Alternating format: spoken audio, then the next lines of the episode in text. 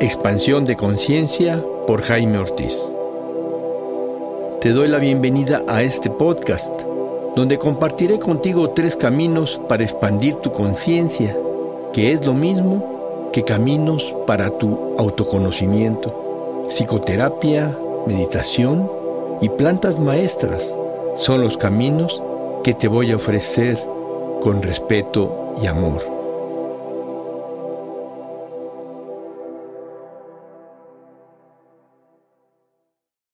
Hola, ¿qué tal amigos? Bienvenidos a este episodio en el que vamos a estar hablando de cómo crecer siendo padres o bien cómo ser padres responsables.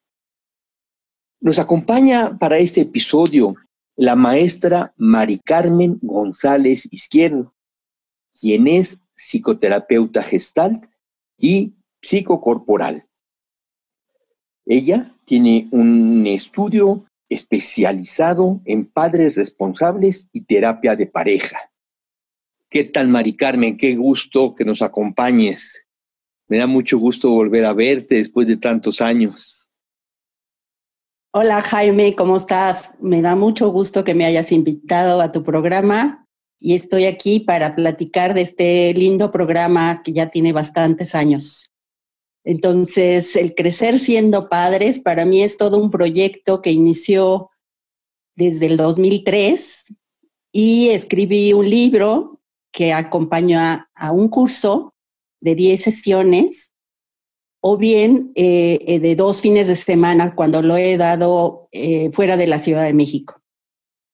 Este curso eh, lo empecé a trabajar porque yo veía la necesidad de que los papás necesitamos eh, ser responsables de nosotros mismos primero, antes que querer implantar algún sistema de disciplina. Y yo tuve incluso hasta problemas con los editores, bueno, porque me decían que los gerundios no se usan en los títulos. Y yo les decía que cómo se puede expresar un proceso si no es con gerundio. Por eso le pusimos crecer siendo padres. Nosotros no, no aprendemos a ser papás de, de la noche a la mañana, sino que es todo un proceso de crecimiento junto con nuestros hijos desde el momento en que nacen. Ah. Entonces, eh, por eso le, lo titulé así, como un proceso en donde primero nos tenemos que ver a nosotros, porque generalmente los papás llevan a terapia a sus hijos y quieren que se les componga, cuando ellos pues no son los responsables de, que se compongan o no. Muchas veces están demostrando lo que está pasando en la pareja o con sus papás en su crianza porque donde nosotros no hemos resuelto asuntos es en donde nos vamos a atorar.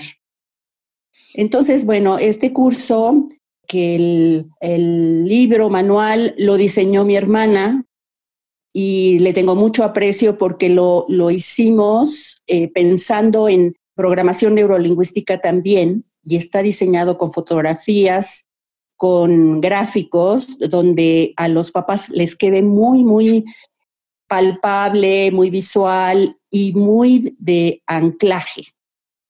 Cuando tú dices eh, que los papás donde se van a atorar, ¿qué quieres decir con esto? Explícanos un poco más, tal vez dando algunos ejemplos. ¿Qué es que unos padres se atoran? Mira, cuando los papás en su infancia no han resuelto, por ejemplo, asuntos con mamá o con papá, ellos cuando tienen hijos van a tener esos problemas con ellos. Por ejemplo, los berrinches de los niños. Esos berrinches que pues son de etapa de desarrollo. Un papá no está muy consciente de cómo para qué sirven los berrinches y cómo es la etapa de desarrollo de su hijo. Él se va a enojar muchísimo y yo cuando digo se atora es que se engancha o sea, se enoja por el enojo del niño. Y ah, entonces cuando, hay este, esta situación, es muy difícil resolver una situación. Eso es el, el atore. Se pueden atorar en la adolescencia también, ¿no? Entonces, cuando nos atoramos, yo digo que es enganche emocional. Y ese enganche emocional tiene un origen en mi vida que seguramente no lo he revisado del todo y por eso em, repito cosas o bien lo veo en mis hijos. Sí, es decir, si yo como padre no he resuelto situaciones eh, de alguna forma eh, de mi infancia, que si no he resuelto situaciones dolorosas, por decirlo así, de mi infancia, entonces voy a repetir o de alguna forma voy a traer a mi presente estas actitudes no resueltas, estos, estas emociones no trabajadas, las voy a poner en el presente y entonces voy a tener prácticamente dos niños en la arena, ¿no? En lugar de un papá y un niño, va a haber dos niños, el papá con los años que tiene. Cuando esto ocurre y trae al presente eh, asuntos no resueltos, se está convirtiendo también en un niño. ¿Es correcto? Es correcto. Y por eso se dan las luchas de poder. En donde hay un pleito que lo que se intenta es, es ganar. Y entonces el papá generalmente se coloca en una posición de autoridad, autoritarismo, y entonces eh, se dice que él puede aplastar la relación de su hijo, ponerse uno arriba. De hecho, el nombre de padres responsables, que yo le pongo pares, pares porque somos iguales como seres humanos, valemos exactamente lo mismo. Lo que sucede es que por jerarquía yo estoy como papá, pero no como persona, ¿no? No como, valemos exactamente lo mismo. Y lo que intentamos en Padres Responsables es colocarnos en una balanza de responsabilidad. Una balanza en donde yo no me sobreresponsabilice de mis hijos ni tenga todo este autoritarismo, pero tampoco del otro lado sea yo de total manga ancha que los deje hacer lo que se les pegue la gana y se conviertan en tiranos, porque entonces también la balanza eh, no está balanceada, no está equilibrada y tenemos relaciones desiguales, ¿no? No democráticas. Lo que intentamos en crecer siendo padres es trabajar la balanza de la responsabilidad. Los niños tienen que tener responsabilidades desde muy chiquitos para que ellos se sientan útiles, se sientan pertenecientes a la casa, que cooperen y que el papá no, no les haga todo y tampoco se sobre responsabilicen de, de ellos sobreprotegiéndolos, que también eso lanza a ellos en su autoestima, los afecta bastante, ¿no? Entonces, el curso de Crecer siendo padres, lo que intentamos en los primeros capítulos es ver cómo estoy yo, cómo estoy yo como papá. Y sí buscar un poquito en la historia cómo fueron la satisfacción de mis necesidades y saber qué carencias tuve para así resolver primero mi autopaternaje y mi automaternaje que yo les llamo, ¿no? Como yo me necesito convertir primero, antes que nada, en mi propio papá y mamá de cuento, para después ser un papá más responsable. Sí, claro, cuando tú dices las qué carencias tuve, te estás refiriendo a qué carencias afectivas. ¿Es correcto? Así es, carencias afectivas, carencias emocionales. Eh, necesitamos investigar qué tan sano fue el clima emocional en mi casa, porque muchas veces todas contamos con familias disfuncionales finalmente, ¿no? Hay grados, hay grados de disfuncionalidad. Pero primero tenemos que darnos cuenta qué me hizo falta a mí, a mí como, como persona cuando era niño. Ahora que soy adulto, cómo yo mismo me doy eso que me faltó antes que nada, porque si no, me voy a enganchar con mis hijos y voy a querer satisfacer necesidades a través de ellos. Y los hijos no vienen para eso. Los hijos no vienen a satisfacerme a mí ni a llenar huecos que a mí me, hace falta, ¿verdad? Porque yo es lo que yo veo muchísimo en terapia, que a veces el cordón umbilical lo tienen más los papás con los hijos que los hijos con los papás. ¿Sí? Dependen más los papás emocionalmente de ellos que viceversa. Los hijos crecen naturalmente y ellos se van haciendo autónomos porque esa es la ley del, del, crecimiento humano. Pero muchos papás se quedan atorados en el crecimiento ahí de sus hijos. Y eso es lo que se investiga. ¿Y cómo puede una persona darse a ella misma lo que le faltó? ¿Cómo un papá puede darse pues lo que le faltó cuando tuvo una, una mamá tal vez muy agresiva, castrante, eh, sobreautoritaria, y entonces pues el, el niño tal vez creció con, con mucho miedo, con mucho resentimiento a la mujer. Exactamente. Y, ahora en su pareja, pues a veces se desquita un poco de su mamá. ¿Cómo se puede dar este, esta persona lo que le faltó? Mira, yo creo que el, el trabajo de, de, conocimiento personal que hemos llevado es todos los que nos dedicamos a esta materia de, de la salud y del desarrollo humano y de terapia, nos hemos dado cuenta que necesitamos trabajar nuestra autoestima, nuestro autoconcepto. ¿Cómo nos podemos dar ese amor que no tuve de mamá? Pues trabajando esa figura femenina o esa figura masculina. Yo creo que tenemos que trabajar las dos energías y nuestros modelos, cómo fueron. Y darme a mí, o sea, darme esa empatía, esa comprensión, esa compasión a mí mismo. Esa es la manera de darnos como este cariñito o esto que nos hizo falta. Cómo yo me consiento, cómo yo veo por mí, cómo me sostengo, ¿verdad? Yo creo que, por ejemplo, ahorita en la pandemia, eh, me he dado cuenta de que la gente que sí se puede dar ese sostén, ese apoyo, ese cariño, la pasa mucho mejor que la gente que está como muy ávida de salir porque ella misma no se da. Entonces es un trabajo muy importante que nos consintamos a nosotros, ¿no? Por ejemplo, yo que vivo sola y lo he compartido con mis amigas terapeutas y, mis amigas en general, ¿cómo me consiento yo a mí solita?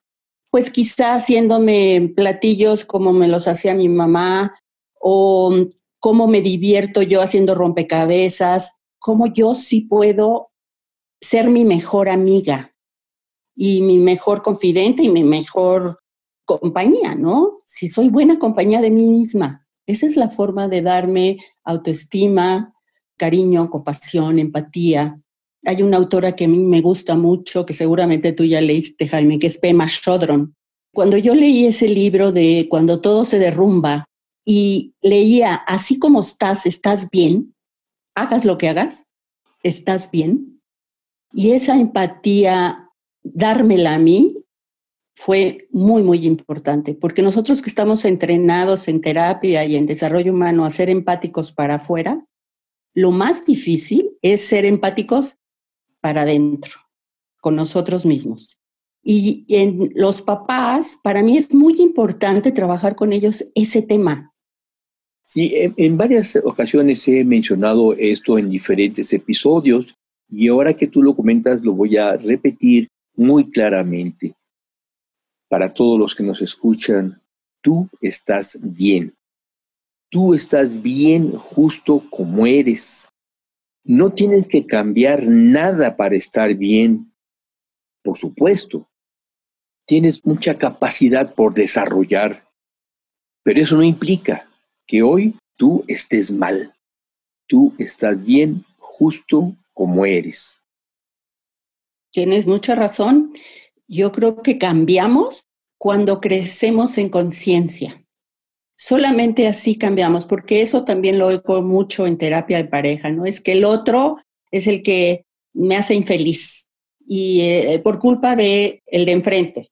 Y aquí muchas veces los papás se sienten infelices, se sienten tristes, se sienten desesperados porque el hijo no cumple sus expectativas. No es el hijo a lo mejor que ellos quieren tener aplicado, cumplido, cooperador, como el niño del libro. Pues a lo mejor le salió un hijo inquieto, intrépido, este, travieso, contestón, todas esas conductas que a los papás a veces los pone muy mal. Así como digo, tú estás bien justo como eres, tengo que decir también, tu hijo está bien justo como es. Y es importante que tú lo puedas ver, lo puedas sentir, lo puedas respetar y hagas a un lado tus expectativas y lo que tú quisieras que tu hijo fuera y veas el hijo que sí es. Este hijo que sí es, justo como es, es perfecto y tú lo tienes en tu vida realmente como un maestro. ¿Es correcto?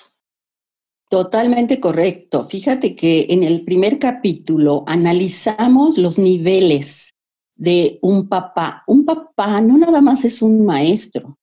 El papá en diferente nivel lógico, porque analizamos los diferentes niveles lógicos de Robert Dills de programación neurolingüística. Por ejemplo, en el medio ambiente, un papá se convierte en un cuidador, pero en conductas, que es el siguiente nivel, se convierte en un entrenador. Entrenamos hábitos, entrenamos muchas cosas los papás. Después se convierte precisamente en un maestro en las habilidades, ¿verdad? De, muchas cosas. Pero después, cuando subimos de nivel, también nos convertimos en mentores, cuando de veras ya estamos en el nivel de creencias y de identidad. Y somos también los responsables de despertar la conciencia, que es, sería el último nivel, que es la misión en la vida, ¿no? Entonces somos, los papás, tenemos muchos papeles como papás, pero muchas, muchos papás no se han puesto a la idea de veras de, de trabajar, de estudiar. Hoy por hoy es imperdonable que los papás no tengan acceso a todo lo que hay de desarrollo humano, de psicología, de autoapoyo. Hay tanto, tanto material que necesitamos estudiar para ser papás responsables. Yo sí lo creo fervientemente. Sí, o sea, tienes todo, muchísima información que te apoya para ser un buen papá, un buen padre. Pero yo hace rato me refería también a cómo tu propio hijo puede ser tu maestro, cómo tu hijo puede enseñarte muchas cosas que desgraciadamente los papás no vemos. Los hijos yo digo, y, he dado tallercitos en congresos diferentes. De hecho, voy a dar un, un taller en el próximo congreso de Gestalt que lo pospusieron para el año que entra, de los hijos mis mejores maestros. Así, sí, exacto. Porque los hijos vienen a, a espejearnos y a colocarnos en esa área que nosotros no conocemos muchas veces, que está en el inconsciente, esa sombra o ese, ese lado oculto que muchas teorías lo, lo dicen. Yo creo que mis más grandes confrontaciones que he tenido en mi vida no me las han dado los terapeutas, me los han dado mis hijos y lo agradezco muchísimo porque ellos han sido mis más grandes maestros y terapeutas, yo lo digo, ¿no? esas eh, confrontaciones, cuando te resaltan que estás siendo incongruente, por ejemplo, estás diciendo una cosa y estás haciendo otra, ¿verdad? Como los papás que no les gusta que fumen sus hijos con el cigarro en la mano o que no vayan en adicciones cuando todos los fines de semana se emborrachan o toman demasiado alcohol. Son mensajes totalmente incongruentes y totalmente irresponsables. Entonces, si yo quiero tener un hijo que de veras sepa responder, que eso es lo que es ser responsable, yo necesito primero responder conmigo. Y esta es la idea de que primero, te digo, en los primeros capítulos nos revisemos a nosotros, nuestra historia, cómo estoy yo, qué quiero, cómo están instalados mis cinco pilares en la educación.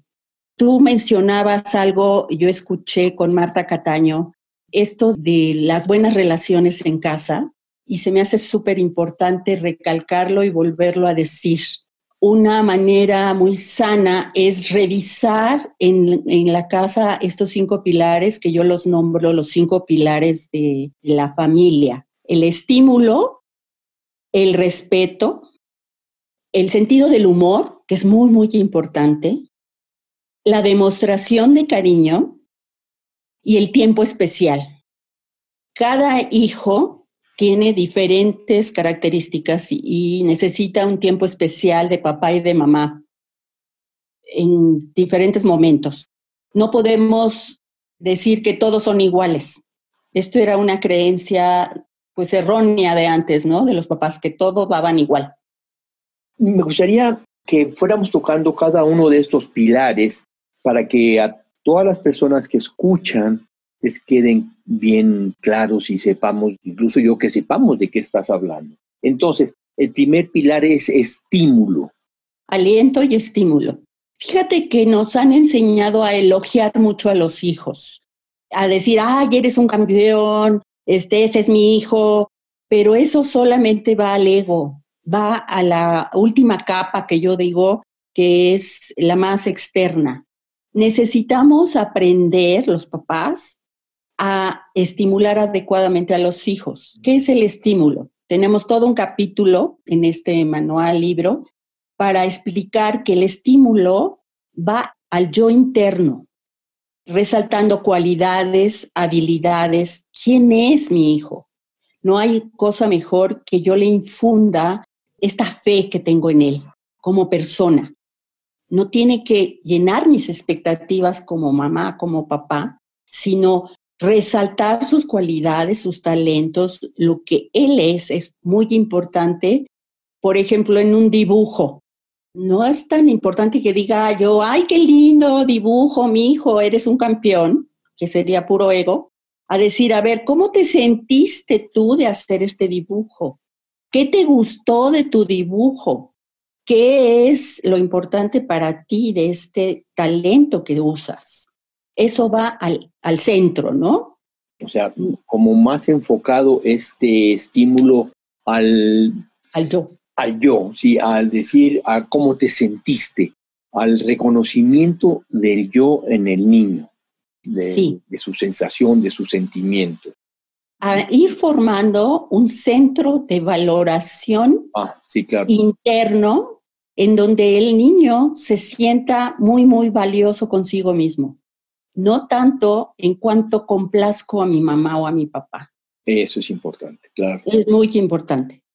Ese aliento y estímulo, yo les digo que es de dos vías, porque también los niños tienen que aprender a alentar y a estimular a los papás, porque los niños a veces se hacen muy egoístas y quieren todo para ellos. Ellos quieren el 100% del tiempo, el 100% todo para ellos, ellos, ellos, ellos. Y pues no, también tenemos en la familia que darnos y que el ciclo del dar y recibir esté completo.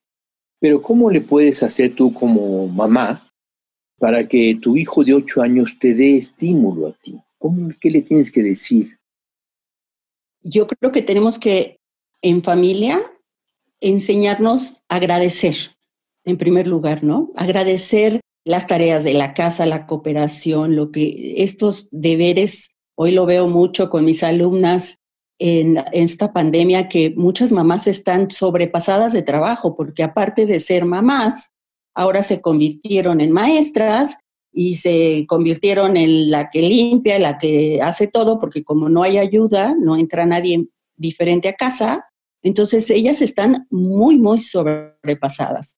Yo ayer platicaba con una pareja en donde él se quejaba de que la mujer siempre estaba limpiando y nunca se sentaba a platicar con él, pero también eh, pues él no cooperaba tampoco en la casa.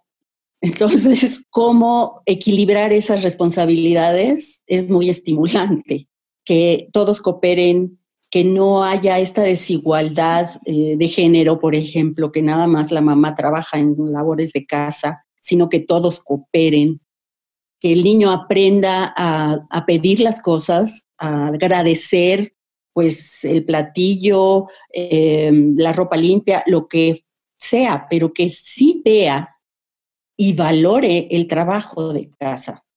Como esta parte de, de los padres enseñar a los hijos a agradecer, agradecer todo, agradecer su salud, agradecer lo que reciben, agradecer su casa, agradecer su comida, su desayuno, agradecer que tienen su ropa limpia, que los papás tienen que dar el ejemplo, agradeciéndose entre ellos lo que reciben el uno del otro y educar al hijo en agradecimiento. Totalmente de acuerdo, Jaime. Yo creo una que una regla de familia. Educa a tus hijos en agradecimiento poniendo el ejemplo. Totalmente. No nos olvidemos que los papás somos modelo. El modelo que en ellos están aprendiendo a ser mujer, a ser hombre, a ser papá, a ser este, pues el trabajador de casa, el proveedor, Em, el cocinero, cocinera, o sea, nosotros estamos siendo modelo y de ahí los niños aprenden. Entonces, por eso el aliento y el estímulo es súper importante. Después viene el tiempo especial como segundo pilar, Jaime.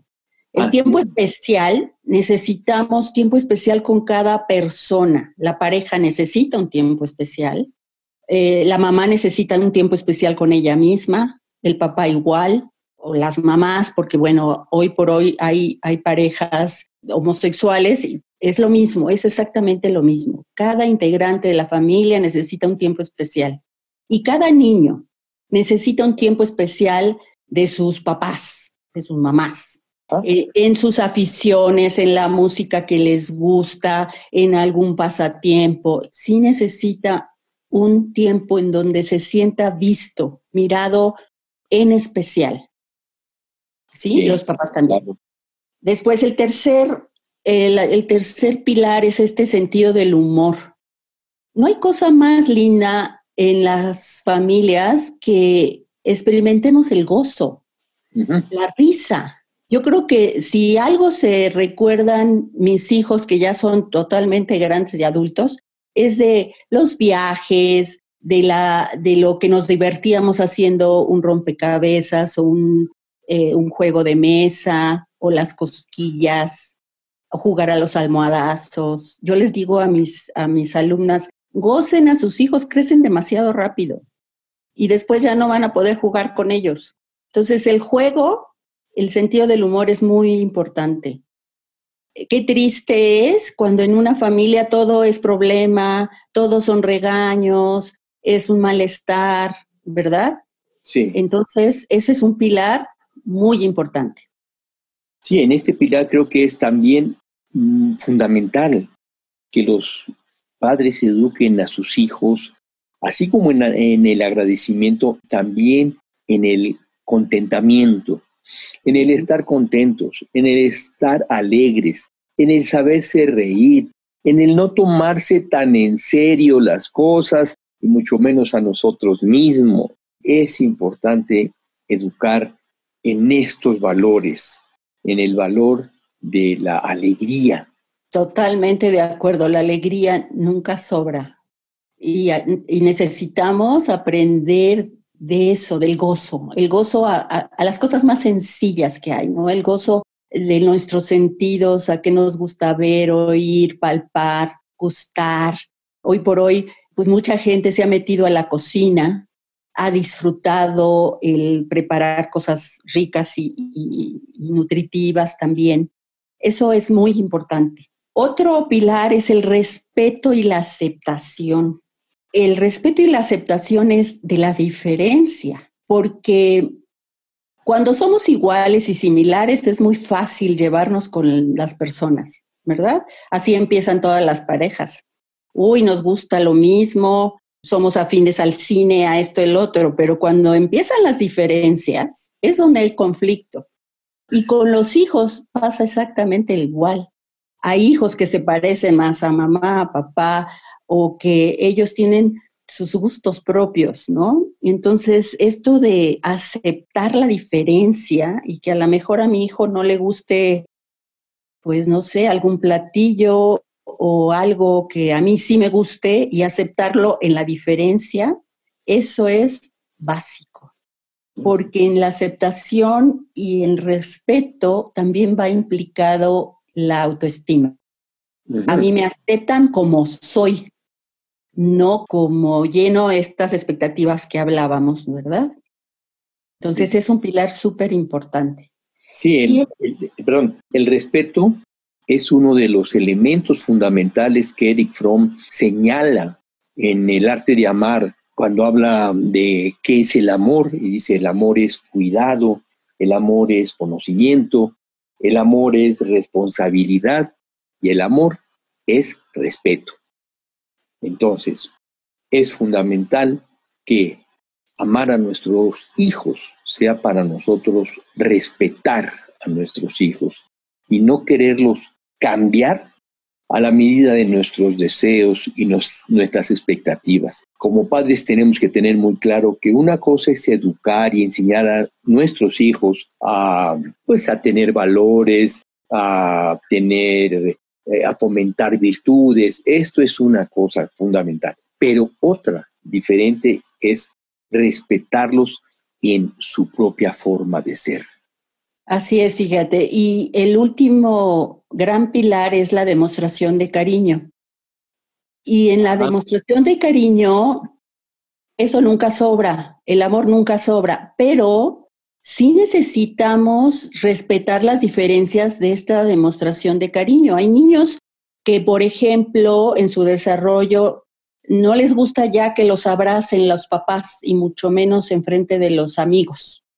Y los papás a veces se sienten rechazados por sus hijos porque no quieren que ya los toquen o los abracen en frente de los amiguitos.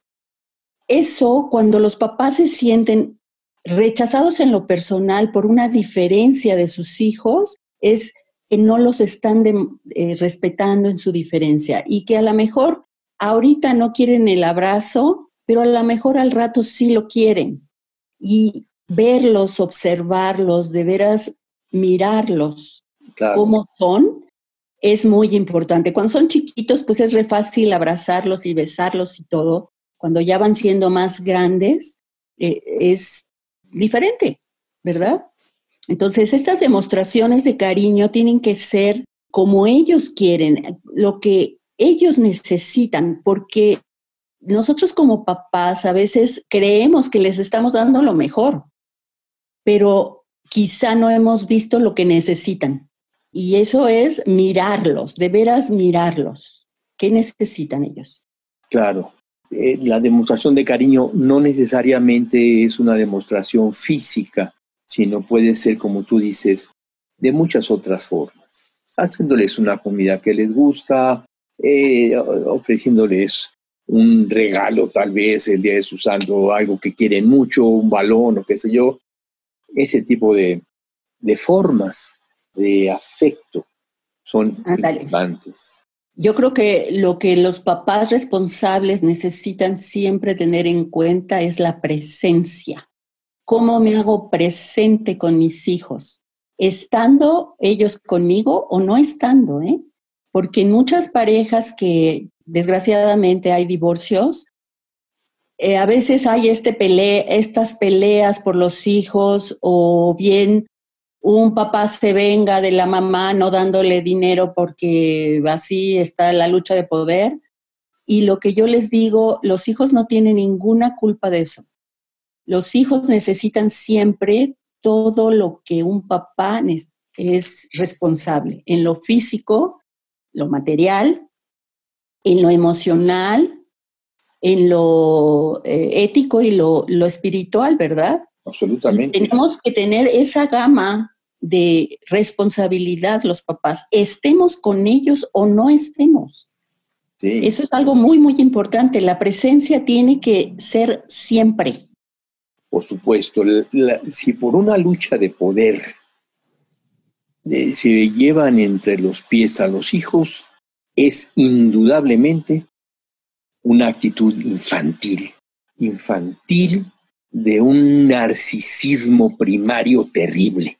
No podemos de ninguna manera afectar a nuestros hijos, porque esto es nuestro dharma de padres, esto es, esto es nuestro deber de padres. Y no, podremos, no podemos ir en contra de nuestro deber de padres. Por mucho que haya hecho la esposa, por mucho que haya hecho el papá que no nos gustó, o sea, el esposo, no podemos poner a los hijos en medio en una lucha de poder, porque eso es destruir a nuestros propios hijos y con ellos destruirnos también a nosotros. Vamos a empezar aquí este, esta parte de los, de, de los pilares. ¿Qué te parece si pasamos un poco a la pareja, ya que estamos hablando ahorita precisamente de, los papás con sus manifestaciones infantiles que se llevan a sus hijos entre los pies? Vamos a hablar un poco de la terapia de pareja y de, eh, de cuándo es necesario que una pareja vaya a terapia de pareja. Yo creo que hay muchos momentos en donde una pareja puede trabajar sus asuntos. Fíjate que yo he tenido experiencias muy lindas. Trabajé con unos chicos que apenas estaban pensando en casarse y vinieron a trabajar las diferencias que había en, en ellos. Y se me hizo tan responsable de esta parejita como prever las cosas antes de que sucedieran, que me encantaron, ¿no? Yo creo que en todo momento se puede trabajar en pareja. ¿Y por qué? Porque estas diferencias en las personas es como los hijos. Si los hijos te reflejan cosas que tú no conoces de ti y te confrontan, pues la pareja más, ¿no? La pareja es un espejo. Y yo digo y sostengo que solamente con una pareja enfrente nos acabamos de conocer nosotros, porque si no, no nos conocemos del todo. La pareja, a mí esta, esta terapia de pareja me gusta, este modelo que yo manejo, eh, que es un entrenamiento que vinieron a darnos de Nueva York, relación excepcional, sí tiene el enfoque psicocorporal y es encontrar en la pareja cómo es nuestro sistema de defensa, porque la pareja, así como se ama, y así empiezan todas las parejas amándose lindísimo y viendo todo lo bonito, ¿verdad? Todo este esta manera de enamorarnos que ya sabemos que dura poquito y que no es el verdadero amor. Ahí es donde nosotros podemos amar muchísimo, pero también lastimamos de igual forma al que amamos, porque vamos a clavarle nuestras espinas allá donde más le duele. Yo digo que desarrollamos estas espinas en las parejas y ahí donde yo me defiendo, también te estoy lastimando a ti. Y entonces es muy lindo que las parejas descubran dónde están sus heridas para saber cómo el otro me puede lastimar si yo le doy el poder de hacerlo. Pero cuando ya se conoce la pareja, entonces sí se cuidan muchísimo más de lastimarse así y de no abrir el corazón, porque lo que se trata es de de veras abrir el corazón, no estar con estas máscaras ni con estas defensas y este ego, sino realmente nombrar las cosas y ver en dónde yo puedo ser vulnerable ante ti, porque es realmente es el desnudarme, porque me puedo desnudar del cuerpo, pero hay muy pocas parejas que se, se atreven a desnudar el alma y a desnudar estas carencias que tuvieron de niños, a, ver estas fallas que pues todos tenemos y reconocerlas ante otro. Entonces, ¿cuándo? Pues yo creo que durante toda la vida podemos usar terapia pareja. ¿Tendrías algún ejemplo que a alguna persona que nos esté escuchando le quede más claro qué es desnudar el alma? ¿Alguna pareja que haya llegado contigo y que te se haya mostrado? Eh, hay muchos hombres, en especial los hombres, porque desgraciadamente a los hombres no se les ha permitido abrir toda su sensibilidad en muchas ocasiones, porque se les ha creado, y todavía en este siglo, eh, muy en el machismo, muy en la misoginia, en donde el que tiene el poder, el dinero, el que es más macho, el que es más poderoso, en la fuerza y el poder, con tú, de la energía masculina. Y son pocos los hombres que se atreven a abrir la parte sensible, la parte vulnerable, la parte amorosa.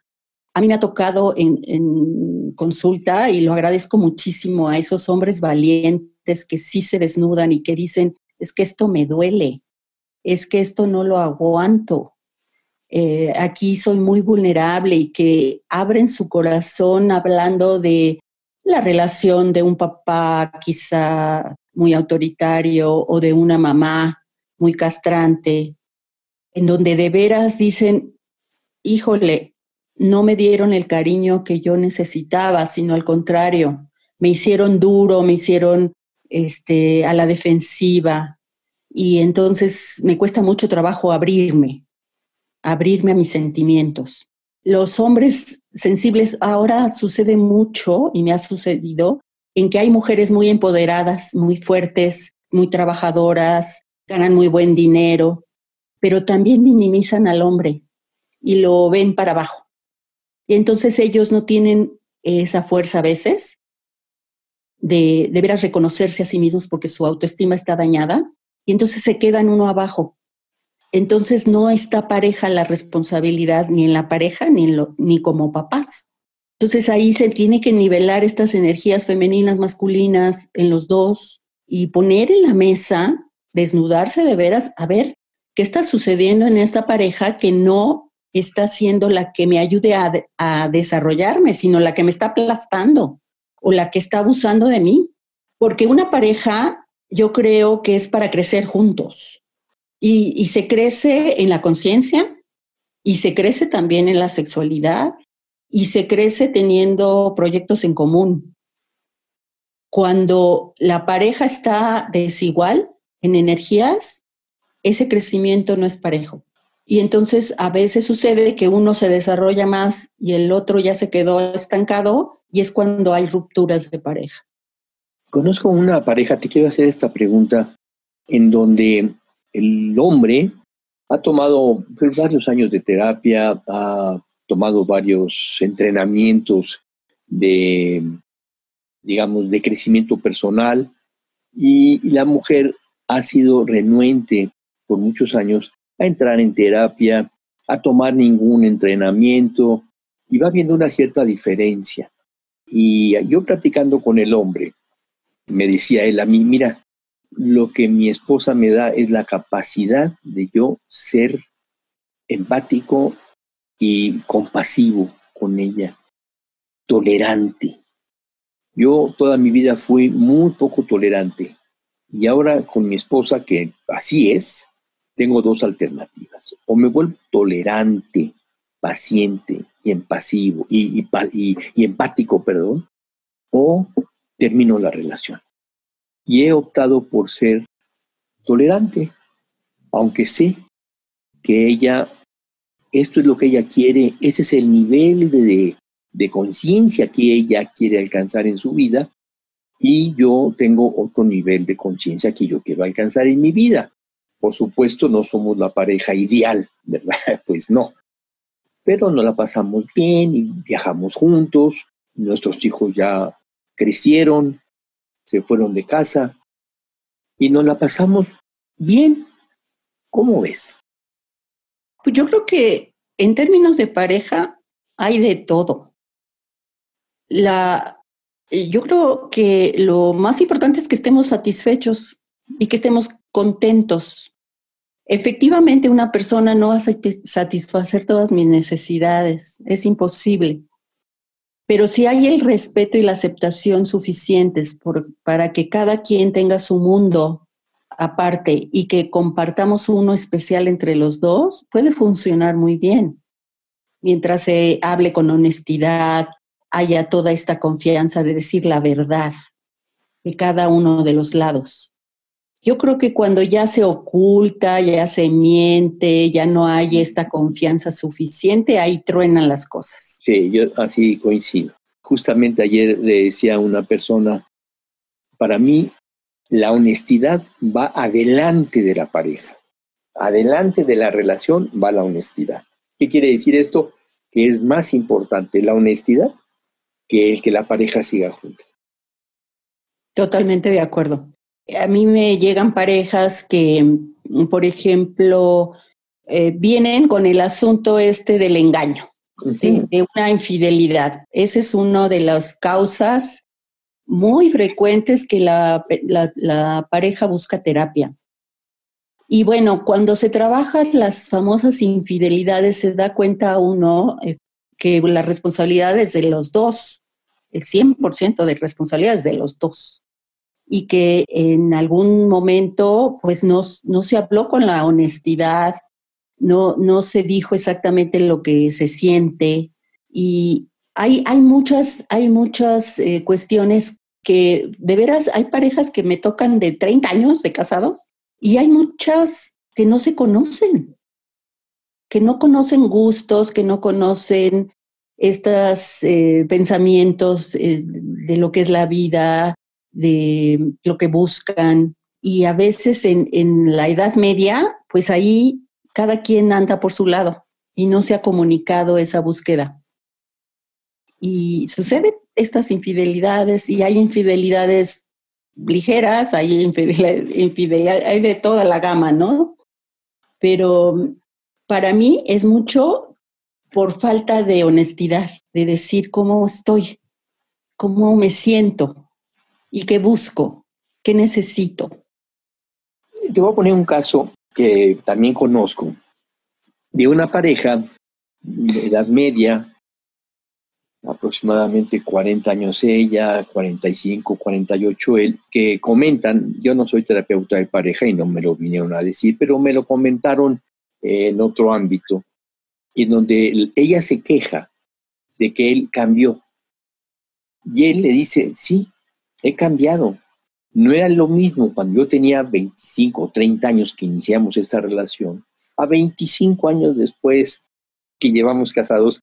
Y te quiero decir que sí me gustan otras mujeres y que, que sí me gusta tener relaciones con otras mujeres y que no por eso te dejo de querer y que yo te puedo prometer que no te voy a abandonar. Pero así como te prometo que no te abandono, te prometo que voy a tener relaciones sexuales con otras mujeres. Y bueno, la esposa lo, único que le dice es que, es que si yo hubiera sabido esto hace 25 años, no me caso contigo. Mi amor, lo sabes ahora, puedes descasarte de mí, te puedes divorciar si tú quieres, pero este soy ahora. He cambiado, he cambiado. Y ella no puede aceptar que él haya cambiado. Sí, yo creo que Em, vamos cambiando a lo largo de la vida. Nuestros intereses van siendo otros y nuestras necesidades también cambian. No es lo mismo una pareja de, yo me casé, por ejemplo, de 19 años, Jaime, imagínate, era una niña. Este, absolutamente yo pasé de un papá a otro papá. Pues sí. Este, porque ni siquiera me había dado el chance de, de, vivir sola, ni de probarme a mí misma, ni de sostenerme a mí, mucho menos, ¿no? Y por supuesto que vamos cambiando y vamos teniendo necesidades varias y también vamos pensando qué es esto de la familia, qué es esto de la pareja, del matrimonio. Eh, los valores van cambiando, las creencias van cambiando. Y yo creo que la confianza en las parejas necesitaría serlo abierta suficiente para de veras eh, ponerlo en la mesa. No todas las parejas aceptan el cambio. Y nosotros decimos, trabajamos mucho en Gestalt y en eh, aquí en la terapia pareja, el FIA, nosotros le llamamos necesidades fundamentales, importantes y accidentales. Las necesidades fundamentales son las que eh, para mí hoy como pareja serían eh, las más importantes, sin las cuales no existe la pareja. Y, la pareja tiene que saber cuáles son los, las fundamentales para ti, para mí. cuáles son las importantes. A lo mejor esto de la fidelidad, cuando yo me casé era fundamental, pero después, pues yo puedo ser un poco más libre, a lo mejor es importante. Por ejemplo, en muchas parejas homosexuales tienen parejas abiertas y no hay problema, ¿verdad? Porque no está como fundamental la fidelidad, sino está como importante en la confianza. Entonces, cada pareja es un mundo. ¿A qué crees tú que se deba que en una pareja homosexual sea más fácil una relación abierta, digamos, que en una pareja tradicional heterosexual? Sí. Yo creo que son creencias y es maneras de haber sido educados, de nuestra educación, de nuestra religión, de todos estos prejuicios que hay y, y de lo que implica esta parte de ejercer la sexualidad. Todavía hay muchos prejuicios sobre eso, ¿no? Es lindo ejercer la sexualidad con, con, con, tu pareja y crecer en la sexualidad con ella, pero yo que tengo aquí parejas y les digo eso, me ven con ojos de, ¿qué es eso? ¿Qué es eso de crecer en la sexualidad? Eso no es cierto. ¿Cómo no? En la sexualidad se crece muchísimo, ¿no? Porque, por ejemplo, en esto parte de la de psicocorporal, pues a través de la sexualidad vamos experimentando estados de mayor conciencia, a través de la respiración, a través de ejercicios. La energía sexual es la energía vital, por ejemplo, y mucha gente no lo, no lo ejerce así, ni lo conoce. Entonces, como parejas, yo creo necesitamos crecer mucho en conciencia, necesitamos trabajar mucho con nuestro cuerpo, con nuestra respiración, con nuestra meditación, ¿no? En nuestros diferentes cuerpos. Cuerpo espiritual es otro, ¿verdad? El físico.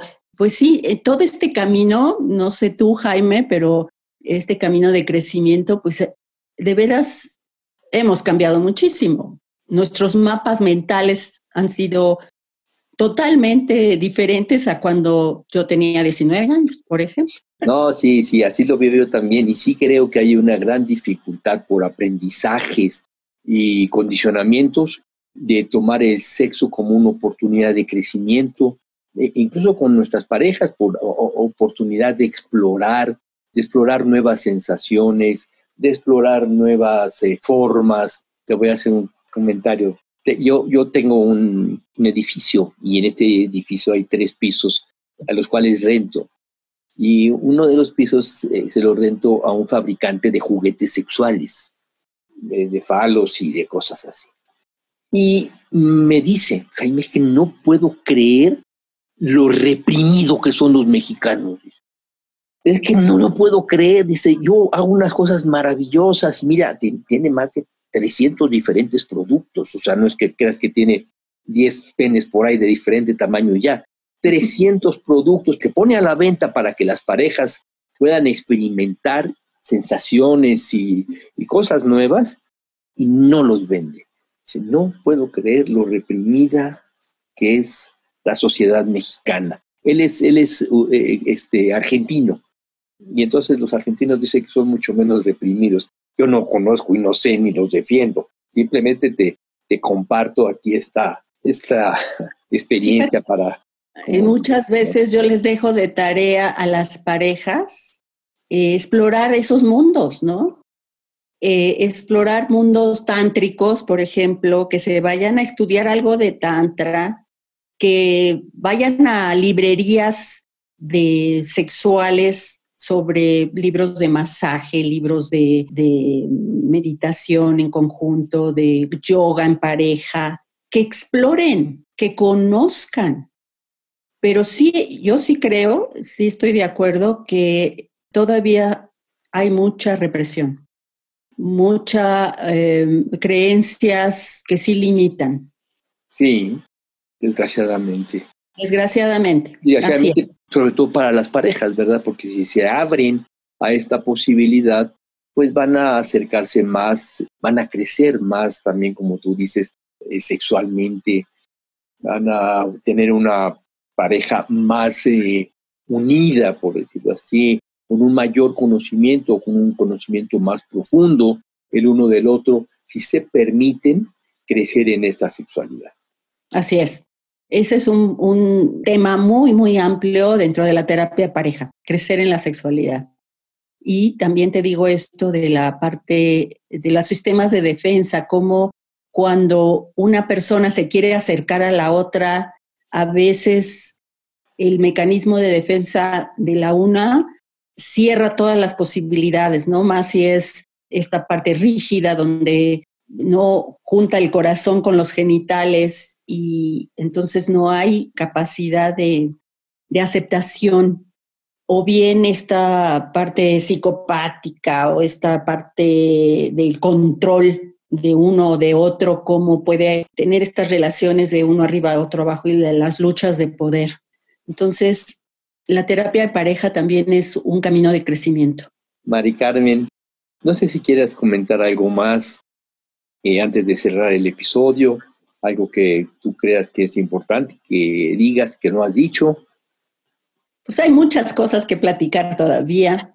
este, es un tema interminable para mí, ha sido un camino de crecimiento también mío a través de mis alumnos, de, alumnas en crecer siendo padres, también en las terapias de pareja, yo les digo que les agradezco mucho la confianza porque finalmente yo tengo mucho cariño de, las parejas y de las alumnas y de los pacientes también. ¿verdad? Se llega a encariñar uno muchísimo con las personas que le permiten a uno acompañarlos en su crecimiento.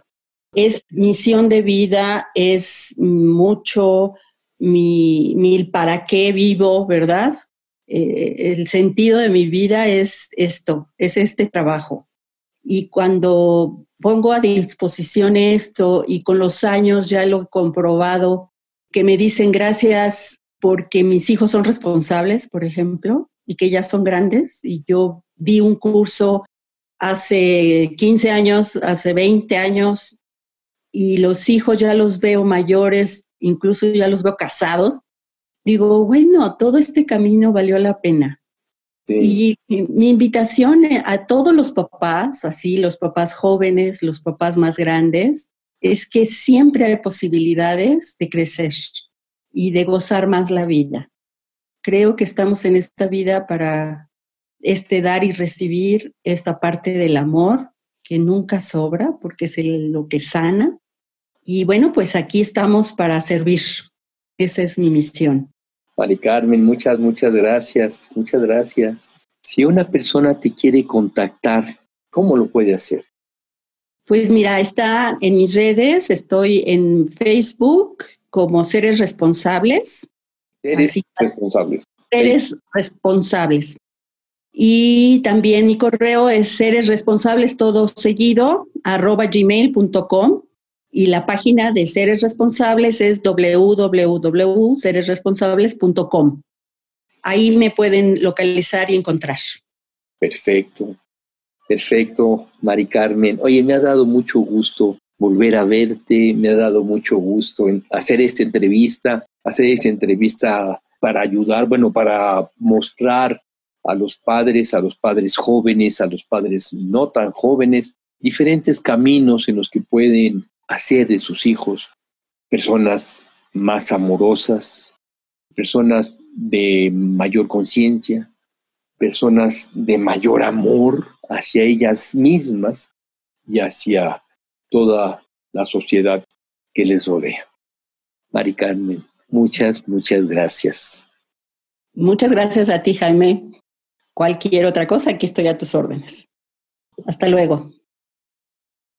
Esto fue Expansión de Conciencia por Jaime Ortiz.